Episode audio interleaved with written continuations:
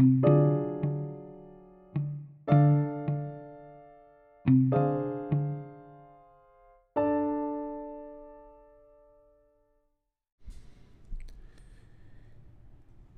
el periodo de entreguerras, la psicología se convirtió en parte integral de la industria. Fueron tiempos de conflictos laborales y muchas empresas recurrieron a psicólogos para intentar manejar a sus trabajadores. El estudio más significativo de la nueva psicología industrial se llevó a cabo en Hawthorne Works, en la actual Cicero, Illinois. La fábrica de Western Electric para Bell Telephone era quizá la más importante de la época en cuanto a innovación tecnológica. En Hawthorne Works se realizó un relevante estudio de gestión de personal.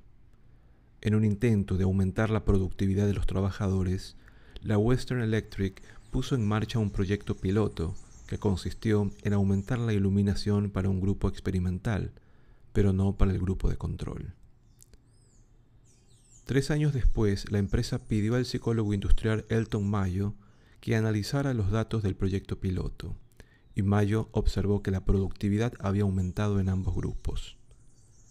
Concluyó que la mayor atención prestada a los trabajadores había sido un acicate para su motivación, con el consiguiente aumento de la productividad.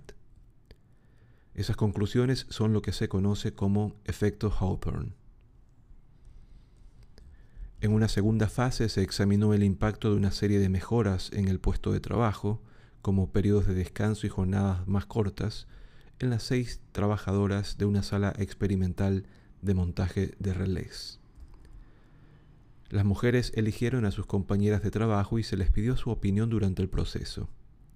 La productividad aumentó de forma espectacular y se mantuvo incluso cuando se restablecieron las condiciones de trabajo originales.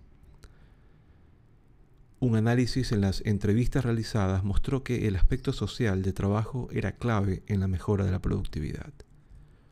La Western Electric rediseñó varios de sus programas de fabricación para incorporar la opinión de los trabajadores, cambio que imitaron muchas otras compañías. El éxito de la psicología en estas aplicaciones hizo surgir la nueva profesión del consultor de personal, de la que derivaría la disciplina moderna de recursos humanos.